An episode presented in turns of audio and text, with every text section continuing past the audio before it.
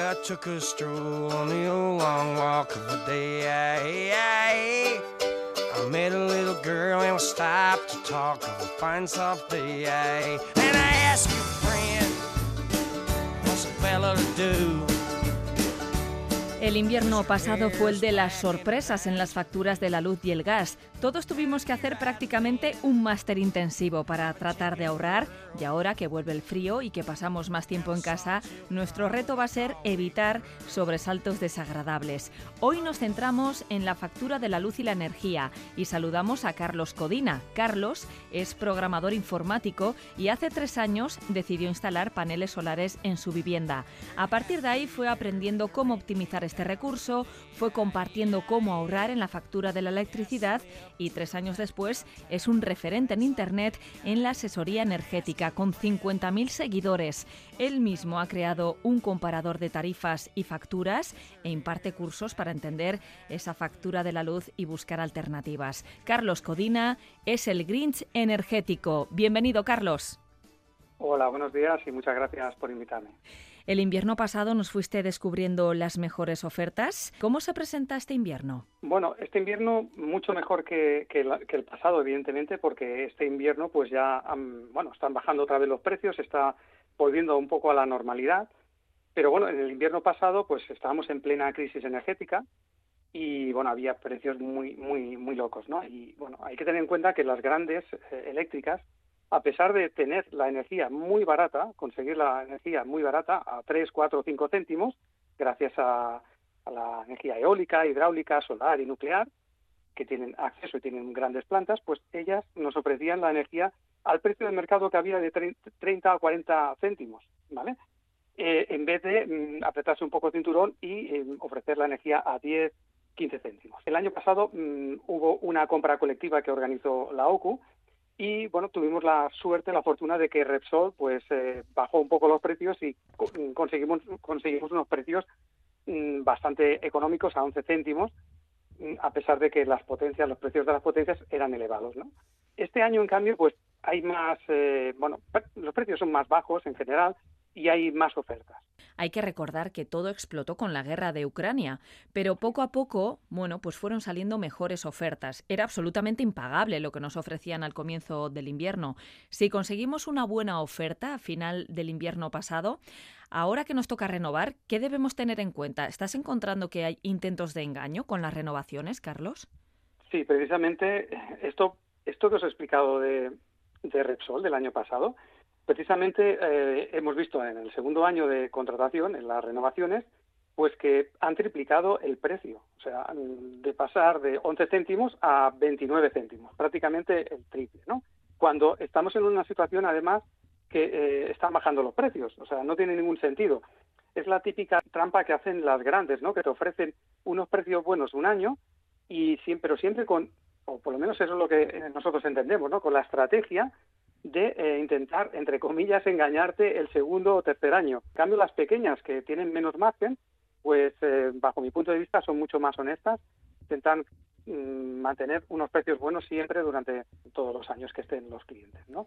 Hay engaños en las renovaciones, pues por ejemplo, a lo mejor te ofrecen un precio bueno, pero te han subido los precios de las potencias también, ¿no? Esto es algo que está pasando bastante, bastante común hoy día y de hecho tenemos una iniciativa mm, con una recogida de firmas para intentar que esto no pase, ¿no? que no nos suban los precios de las potencias contratadas porque no tiene ningún sentido, no hacen nada las comercializadoras con las potencias y es un margen adicional que mucha gente no entiende que hay otro precio, que es el de las potencias, y entonces por ahí viene una parte importante del engaño.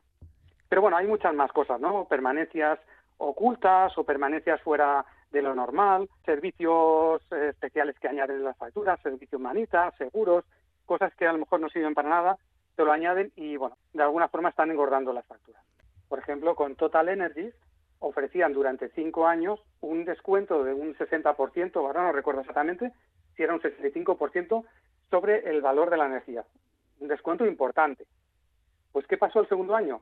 Que el segundo año eh, el precio de la energía bajó mucho. Pues pasó que para para que ese precio, aplicando el 65% de descuento, no fuera regalado, eh, se inventaron que el precio de la energía era de 50 céntimos el kilovatio hora, cuando no era cierto. Entonces, bueno, manipulan los datos como quieren para engañarnos y al final pues conseguir ellos los objetivos que tienen, ¿no? Que, bueno, es conseguir más dinero y tener contentos a los directivos y a los eh, accionistas. Oye, si a día de hoy tuviéramos que hacer un ranking con las tres mejores tarifas del mercado libre, ¿cuáles eliges tú, Carlos? Bueno, mm, yo para empezar voy a decir que, que hay mm, dos mercados. El mercado realmente libre, que es donde están las pequeñas comercializadoras, y no tan pequeñas, ¿vale? Pero luego está el otro mercado que yo más bien lo llamo mercado negro, porque es un mercado muy oscuro, que es un poco la mafia que hay con las cinco grandes que forman el, oligopolio. Entonces, si me centro en el mercado realmente libre, yo diría que las mejores ofertas que hay actualmente son de Doméstica Energía, que es una empresa de Zaragoza, Energía Nufri, que es una empresa de Lleida que trata el tema del sector de la fruta, y también podría decir pues eh, una tarifa indexada de Bompreo, que se llama Plan Dinámico, que trabaja en Cataluña en el sector de alimentación. Y bueno, mm, lo que pasa es que la tarifa indexada es como un poco la tarifa regulada, ¿no? Con estos precios que cambian cada día, cada hora, 24 precios cada día. Podría decir también que las tarifas de Octopus tienen un buen equilibrio entre precios de potencia y precios de energía. Porque las otras dos que he comentado anteriormente, doméstica y energía Nufri, tienen, energía Nufri, tienen eh, los precios de las potencias un poquito, un poquito altos. Pero es algo bastante normal hoy día en todas las tarifas y en todas las comercializadoras. Y luego ya en el mercado, este que digo, mercado negro, que no, no es mercado negro, ¿no? Es la mafia esta. El de los grandes, vamos a decir. De los grandes, sí, del oligopolio, pues los precios son similares. Son similares porque no se quieren bajar los pantalones, porque quieren seguir cobrando mucho, sabiendo que pueden ganar mucho también bajando los precios pues quieren ganar más y entonces no se bajan no bajan los precios y tienen unos precios similares a lo que pueden ofrecer pequeñas comercializadoras que tienen un margen muy pequeño. Ellas tienen un margen muy grande y tienen muchos directivos muchos comerciales y bueno pues no, no se bajan del burro. También hay que decir que esto es una pregunta interesante que si se bajaran del burro y pusieran precios muy bajos podrían eh, romper el mercado y podrían destrozar a todas las pequeñas entonces, bueno, es un tema delicado, hay que buscar un equilibrio. Entonces, mm, como las grandes no ofrecen unos precios de derribo muy económicos, yo recomiendo siempre a las pequeñas, que son más de confianza, ¿sabes? Bueno, por lo menos lo que estamos viendo y demostrando nosotros en nuestro, en nuestro canal y en Telegram, en los grupos de Telegram, es que mm, son honestas y no intentan engañarte el segundo año o el tercer año, ¿no? Intentan darte lo máximo siempre. La primera lección, por tanto, que sacamos de esta charla es que las pequeñas son más honestas. Las primeras a las que tendríamos que llamar a la puerta sin ninguna duda. En cualquier caso, Carlos, estas podríamos decir que son las mejores tarifas a día de hoy, pero mañana podrían ser otras, ¿no? Porque el mercado no para de cambiar. Sí, sí, esto es una locura. Y lo que pasa es que ahora llega el invierno y supuestamente en el invierno suben los precios, entonces va a ser difícil encontrar buenas tarifas en invierno. Siempre es mejor cogerlas en en la, transición entre invierno y verano, ya sea en primavera o en otoño. Normalmente es cuando salen los, mejores precios, porque el mercado a futuros, el mercado que hay de precios de la energía a tres meses vista, a seis meses vista, a doce meses vista o varios años vista, pues suele estar más bajo en esos momentos. Por tanto, ahora sería un buen momento para revisar qué estamos pagando en nuestro recibo de la luz y cambiar de compañía si lo consideramos oportuno. Lo que ocurre, Carlos, es que hay un pequeño matiz este año y es que el 1 de enero de 2024, a partir de esa fecha, las comunidades de propietarios dejarán de tener acceso a las tarifas reguladas de electricidad, al PVPC. Entonces, ¿qué recomiendas? ¿Recomiendas cambiar ahora de compañía, esperar a enero a ver si mueve ficha el gobierno? Bueno, mm, es toda una incógnita, ¿eh? porque incluso también tengo que comentar que el, 1 de enero de este año ya tendría que haber cambiado la tarifa regulada. La forma en que se calcula debería haber cambiado y esto se ha retrasado un año y empezará a partir del 1 de enero supuestamente del año que viene. De hecho, pues eso cambiará la tarifa regulada totalmente. Ya no serán precios tan buenos a veces y tan malos a veces, serán precios más estables y eso en general suele indicar que, que vamos a tener peores precios en la tarifa regulada. Pero existen otras otra tarifa que son las tarifas indexadas, que son como la regulada, ¿vale? Que también es un precio diferente cada hora, de cada día, y se basa en lo mismo, la subasta esta que hay de la energía, 24 subastas cada día. Lo que pasa es que la regulada pues tiene unas normas muy estrictas y en cambio las tarifas indexadas pueden haber pequeñas variaciones entre cada comercializadora, pero son valores muy parecidos a los que hay ahora, mismo en la tarifa regulada PVPC. Por lo tanto, una opción para estas comunidades de vecinos sería eh, el año que viene o ya cambiar a una tarifa indexada, porque la diferencia va a ser mínima, va a ser muy pequeña. Y la tarifa indexada, mm, con la tarifa indexada vamos a poder tener algunos momentos con precios mm, gratis, como llevamos cuatro o cinco días a cinco céntimos todo el día, en la tarifa regulada o en la tarifa indexada. Y otra opción siempre es pasar a una tarifa con precios fijos. Estamos aún, estamos en otoño, estamos ya acercándonos al invierno y ahora sí puede ser un buen momento porque como hemos pasado unas semanas, un mes, último, este último mes y vamos a ver lo que pasa también en noviembre, que han bajado mucho los precios, es posible que, que, bajen mucho los precios en el mercado futuro, están bajando, y entonces se puedan conseguir buenas tarifas para un año vista. Cuando los oyentes escuchan al Grinch energético decir la tarifa indexada puede ser interesante, es muy probable que quieran indagar y bueno, pues quizá cambiarse. ¿Qué claves tenemos que tener en cuenta para elegir una buena tarifa indexada? Bueno, la tarifa indexada ah, en principio lo que hace es seguir los costes del mercado diario. Es decir, eh, si para una hora concreta de un día eh, el precio de la energía es 12 céntimos, pues son 12 céntimos. Pero claro, ellos eh, tienen que ganar algo. Evidentemente necesitan un margen. Las tarifas indexadas normalmente hay dos formas de, cobrarte un margen para que se mantenga, bueno, que, sea sostenible, sostenible la comercializadora. Una es mediante una cuota fija, por ejemplo, tres euros al mes, o sea, te cobramos la energía a precio de coste más tres euros al mes y las potencias a precio de coste. Otra forma es te cobramos todo a precio de coste más un, más un céntimo por kilovatio hora que consumas un pequeño margen, un céntimo o dos céntimos, o incluso menos, depende de cada comercializadora, de cada oferta. Pero como vuelvo a decir, pues eh, las tarifas indexadas, como no tienen, no están reguladas con una fórmula, puede ser que eh, cada comercializadora pues ponga un pequeño margen por aquí o por allá que no se vea, no sea tan fácil de ver, y por ahí puede haber alguna, algo de trampa, ¿no? Dijéramos, y en nuestro canal intentamos sacar a la luz estas trampas y bueno destacar las tarifas que, que son más parecidas a PVPC, por, por decirlo así, ¿no? Y están, mm, bueno, que no tienen trampas o pequeños márgenes por ahí ocultos. Antes nos dabas algunas claves ¿eh? de esas trampas más generalizadas. Cuéntanos qué, qué tipo tarifas te encuentras tú de las que nos hablas luego siempre en tus vídeos. Permanencias escondidas, ¿no? En algún caso hemos visto que te hacen un descuento y si te vas antes de los 12 meses, tienes que devolver ese descuento que te han hecho. Franjas engañosas, ¿no? Lo típico, tres horas gratis. Mm, no te, no te dan tres horas gratis porque saben que vas a salir ganando. Normalmente esas fórmulas no funcionan porque hay mucho consumo siempre constante en la casa, en la vivienda, pues por ejemplo por la nevera, ¿no? El congelador. Aunque no estemos en casa, ¿no? No somos conscientes de ello.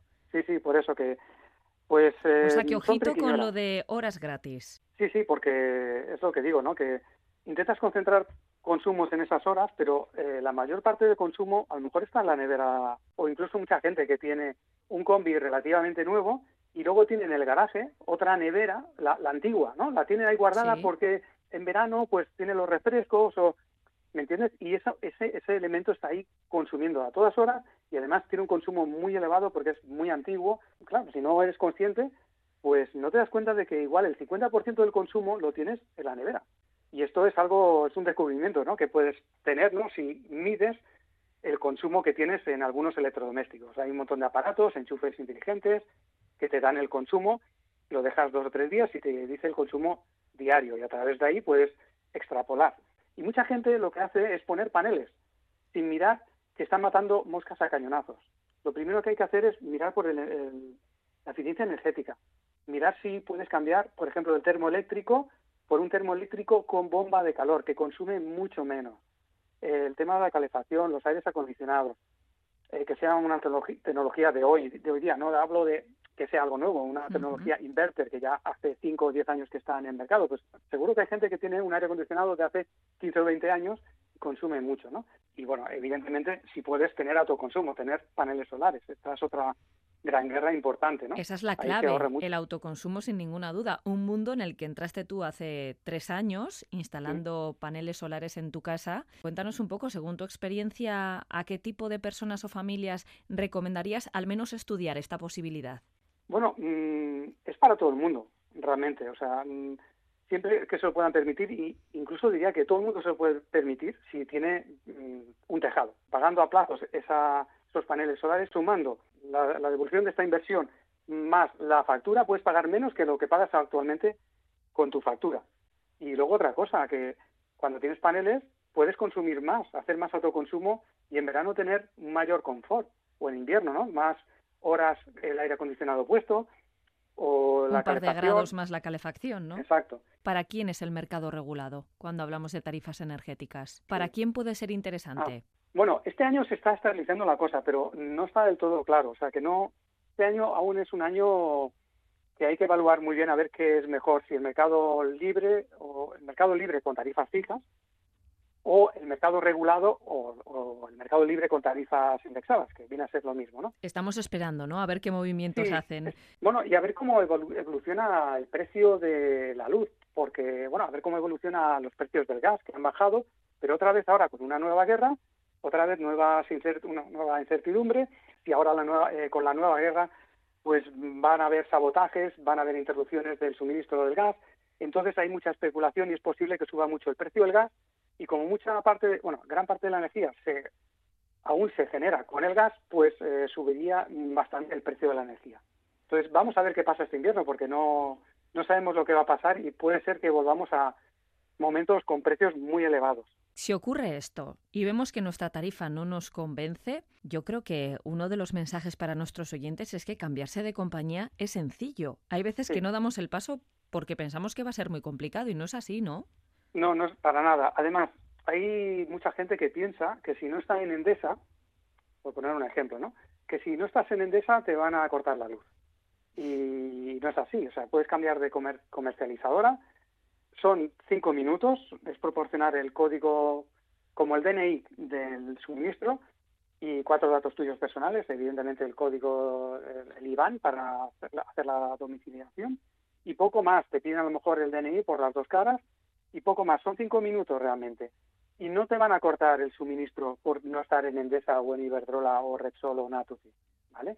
Entonces esta es una de las grandes trampas, ¿no? Que incluso hay comerciales que llaman o supuestamente dicen que llaman de Iberdrola y de Natufi y de Endesa que dicen que eh, solo si estás con ellos vas a tener mejores precios y no vas a tener problemas con las lecturas de las de, la, de, los consumos y cosas de estas, ¿no? Están manipulando un poco y engañando un poco a la gente y asustando a la gente para que se mantengan eh, con sus tarifas en, ese mercado un poco macizo que, que digo yo que tienen entre ellas, ¿no? Hay que ir moviéndose, tenemos que ser menos inmovilistas, ¿no? Me parece, Carlos. Tenemos que, que, preocuparnos un poquito más de encontrar ese precio y si hoy está aquí y mañana está allí, pues nos cambiamos. Y si pasado mañana está en otro lado, pues nos volvemos a cambiar. Sí, lo que pasa es que tampoco hay que obsesionarse, que hay gente que en un mes ha cambiado tres o cuatro veces de tarifa. O sea, si a veces, según el cambio que hagas, vas a ahorrarte tres euros y no vale la pena. Si ya estás contento con una comercializadora que te está tratando bien, quédate allí. No hace falta volverse loco y cambiar cada, cada tres días. Además, eso perjudica también a las, a las, a las comercializadoras. Cada vez que uno, un cliente cambia, pues tiene previsto una energía para ese cliente, tiene que recalcular cosas, tiene tienen unos desvíos y entonces tienen unas, unas pérdidas, dijéramos. Pero sí al menos una revisión, aunque sea anual, por estas fechas. y como comentabas, también en primavera, que es cuando hay buenos precios.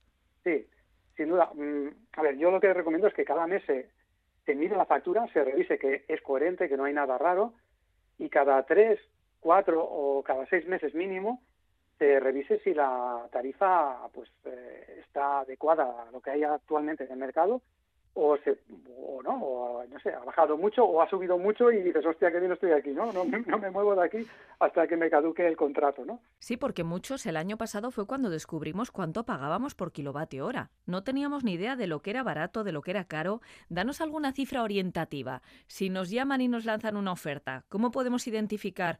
Pues ese precio por kilovatio hora está muy bien. Bueno, pues ahora diría que un precio a 24 horas, un precio bueno, eh, son unos 13 céntimos el kilovatio hora. A partir de aquí hay algunas tarifas por debajo. Por ejemplo, doméstica energía 12,8. Pero no es todo, no es solo todo lo que reluce. Eh, está claro que hay que mirar eh, los precios de las potencias, ¿no? Pero mm, el o sea, 13 céntimos es de lo más económico que hay, con un precio fijo. Luego, con precios con tres franjas, pues hay algunas tarifas que, que ya en la hora valle tienen un precio por debajo de 10 céntimos. Si tienes un precio bajo en la hora valle y puedes aprovechar bien esa hora valle, pues eh, vas a bajar la, la, factura. La hora valle no solo son 8 horas desde las 12 de la noche hasta las 8 de la mañana, que allí poca cosa puedes hacer. También tienes todo el sábado entero, 24 horas, y todo el domingo, 24 horas. Si puedes mover gran parte de los consumos al fin de semana, que mucha gente lo hace, ¿no? Con las lavadoras claro. O lo que sea, pues entonces puedes bajar bastante la factura. Esto también es prueba de error, ¿eh? Es ir probando y viendo, bueno, pues eh, al final de mes si esto se ha reflejado en un ahorro. En cualquier caso, hay que contar a nuestros oyentes que tú has creado tu propio comparador de tarifas muy completo, lo mantienes además actualizado. ¿Dónde lo podemos encontrar? Bueno, pues eh, la forma fácil de encontrarlo es lo que pasa es que ahora con las palabras estas que voy a decir, pues igual hay gente que no las escribe bien, ¿no? En grinchenergético.es.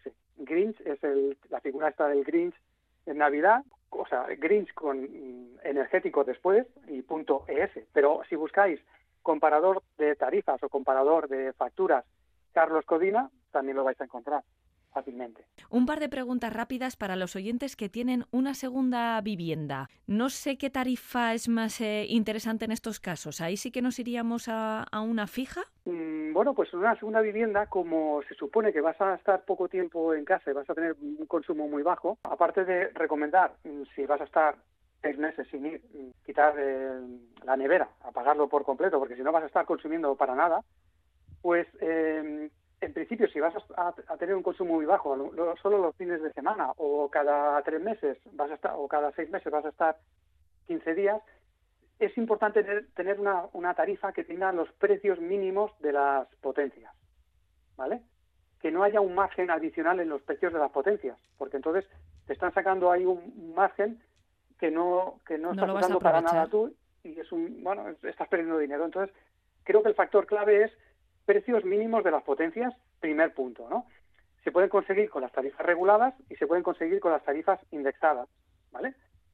Y bueno, también con alguna tarifa que tenga un precio fijo y tenga unos precios muy bajos de, las potencias contratadas. Y luego el segundo punto es el precio de kilovatio hora. Entonces, o encuentras una tarifa que tenga un precio razonable con precios fijos o tres precios, tres franjas, o te vas al mercado regulado y lo que te toque eh, las horas que vayas, ¿vale? Con los precios que vayas, mercado regulado o tarifas indexadas. Las tarifas indexadas o el mercado regulado vas a tener unos precios bajos de las potencias contratadas y los precios de la energía en el momento que vayas, vayas allí y estés allí y consumas. Nos has dicho además que quizás sería muy interesante, si no tenemos calefacción en esa segunda vivienda, pues eh, optar por un sistema de climatización a través del aire acondicionado, ¿no? Quizá más que, unos radiadores tradicionales, que ese, tipo de estufas, ¿no? De forma genérica, sí, diría que lo mejor es hoy día eh, son los aires acondicionados, porque tienen una relación calidad-precio muy buena. Son, son fáciles de instalar, son, además, si instalas varios splits, eh, yo tengo, por ejemplo, cuatro en casa, separados, independientes. Si un día se estropea uno, se estropea solo ese, no afecta a los demás. Solo tengo que hacer una pequeña reinversión cambiando ese, ese electrodoméstico, sí. No tengo que cambiar todos porque tengo a lo mejor aires acondicionados por conductos, que es otra opción, ¿no? Como suele pasar en las empresas, ¿no? luego está el tema también de la aerotermia, que está muy de moda últimamente, que no deja de ser un aire acondicionado, con solo un aparato también, y volvemos al mismo problema.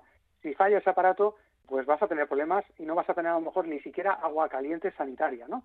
Y además son equipos muy caros y aún no, saben, no están bien ajustados o no saben ajustarlos bien, o porque hay subvenciones ahora, pues los presupuestos son muy elevados, ya sabes, cuando hay subvenciones, las empresas suben los precios, porque saben que van a cobrar, es que echa la ley, echa la trampa. Vivimos en España. Y sí, sí, sí. Es país de, listillos. Bueno, mm, yo mm, de momento recomiendo aires acondicionados porque es lo más económico y lo más eh, de lo más eficiente.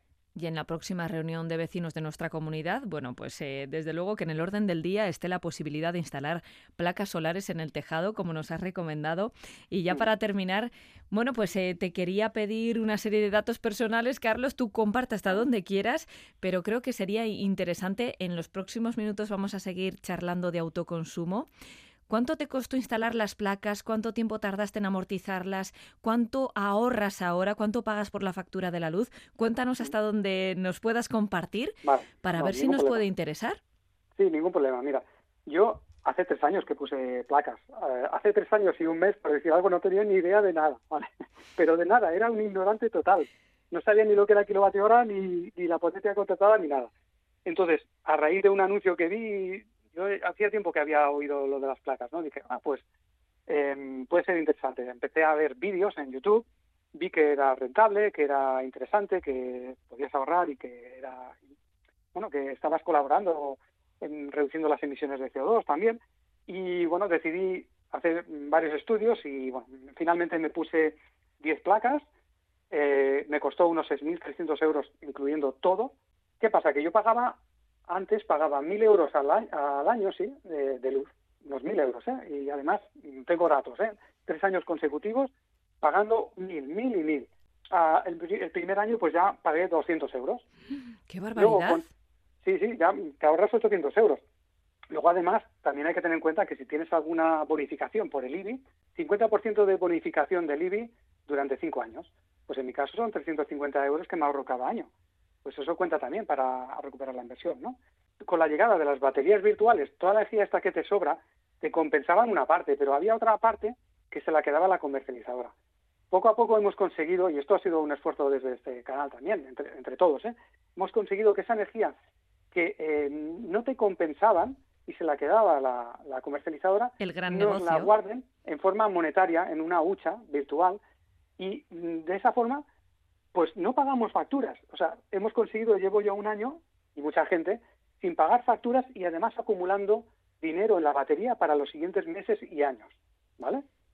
O ¿Tu recibo es de cero euros? Sí, desde hace un año yo no pago nada. Y yo y mucha gente. Bueno, pues eh, Carlos Codina comparte su experiencia y todo lo que sabe en sus redes sociales. Recuérdanos dónde te encontramos, Carlos. Podéis encontrar fácilmente en YouTube. Si buscáis Carlos Codina en YouTube o el Grinch energético, fácilmente me vais a encontrar.